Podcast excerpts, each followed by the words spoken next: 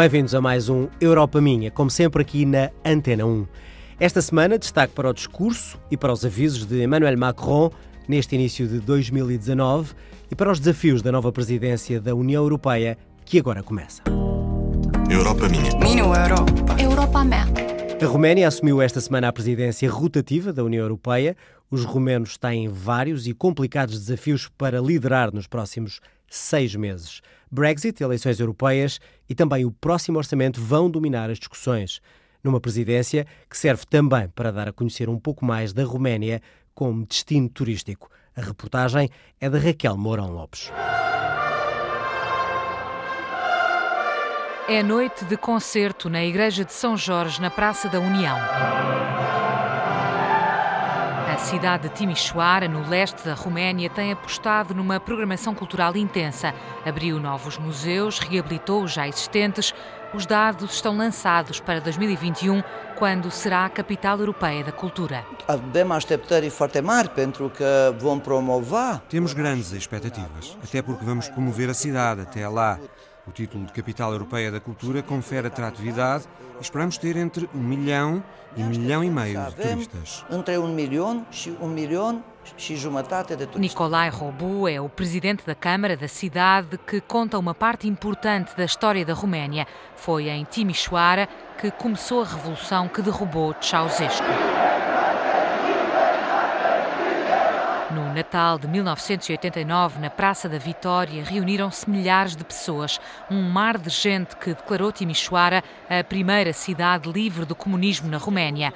Hoje, na mesma praça, os bancos de jardim estão cheios, há crianças que brincam e dão migalhas de pão aos pombos e há, sobretudo, turistas. Was on the north side of the city. A cidade, que atualmente recebe 300 mil visitantes por ano, sobretudo vindos do leste da Europa, quer atrair gente de todas as paragens. Certamente, iremos ter todo o gosto em ter muitos turistas vindos de Portugal em 2021, até lá e depois de 2021. Tanto mais que existe uma aproximação entre nós, romenos, e vocês, os portugueses. Somos todos latinos. O turismo é a nova coqueluche do governo romeno e o secretário de Estado da pasta, Bogdan Tomoyaga, é a voz do otimismo. Estamos a ter o melhor ano turístico dos últimos 10 e o pior dos próximos 10. A Roménia está num crescendo desde o ano passado. Temos um crescimento anual acima de 10%. Temos perto de 3 milhões de turistas estrangeiros por ano. A par da mensagem de confiança, já começou a Operação de Charme. A presidência romena da União Europeia neste primeiro semestre de 2019 é uma oportunidade que não será desperdiçada. A par da agenda política, o governo está empenhado em promover o país para que a Roménia entre, em definitivo, nas principais rotas do turismo europeu. No discurso de Ano Novo, Emmanuel Macron prometeu continuar as reformas pedidas pelos coletes amarelos, agora com mais diálogo e com promessas de melhorar o poder de compra de todos os franceses. Deixou, no entanto, avisos: não vai tolerar mais violência urbana e mais ofensas ao Estado de Direito.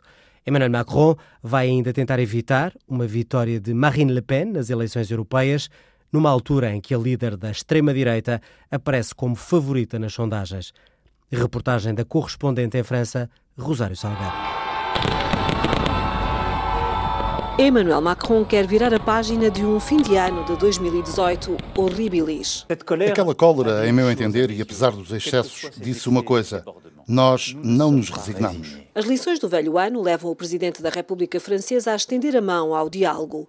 Durante os próximos três meses, nas cidades e nas regiões, autarcas, eleitos e eleitores deverão refletir sobre os capítulos das mudanças sociais, económicas e constitucionais que querem reescrever. No entanto, o chefe de Estado lança já balizas e limites.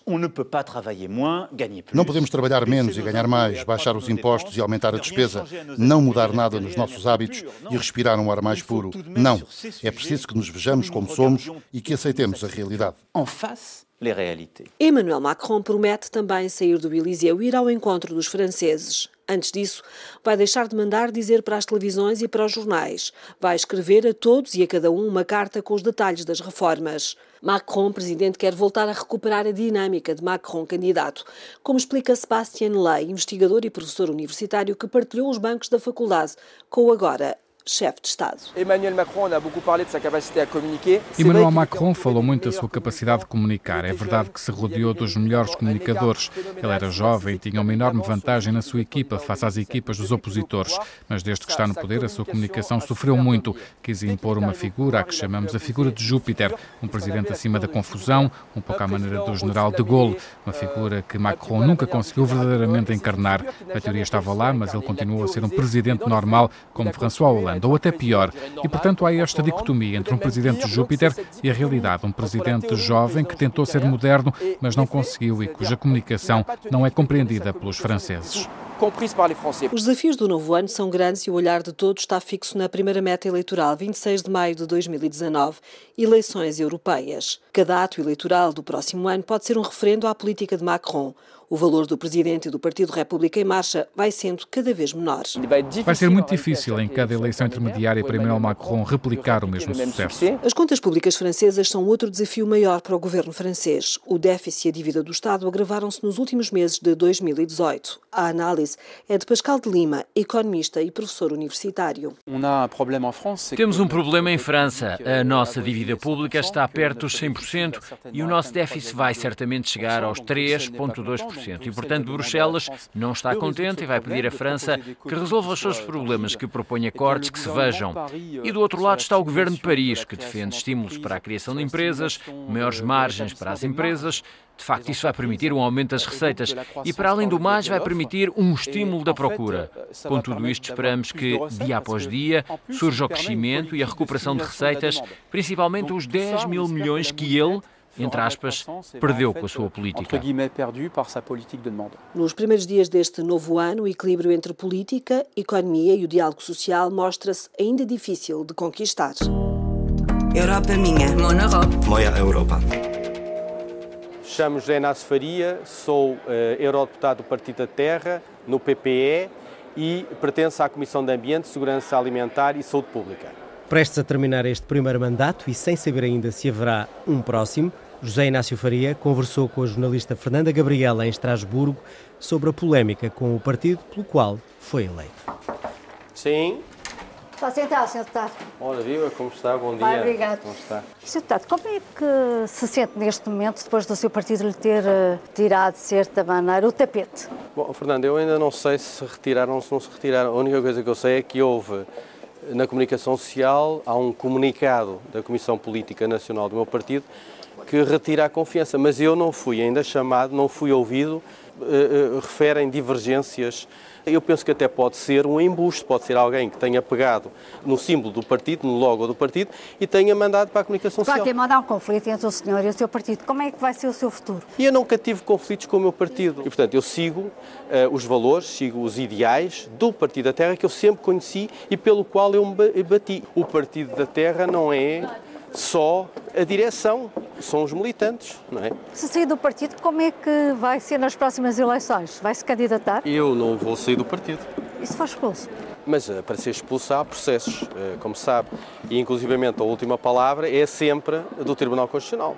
O que me preocupa a mim é até ao último dia deste mandato, o outro logo se verá se há ou se não há, mas até ao, ao último dia deste mandato cumprir a minha missão o melhor possível em prol de, de, de, dos portugueses e dos europeus. Foi, e é isso que, pensa que, que é está a ser maltratado pelo partido? Não se trata ninguém da forma como, como está a ser tratado, sem o contraditório. E muito menos quem foi presidente de um partido. Não é esta a forma. Mas isso, enfim, ajuizaremos depois. O programa Europa Minha tem o apoio do Parlamento Europeu.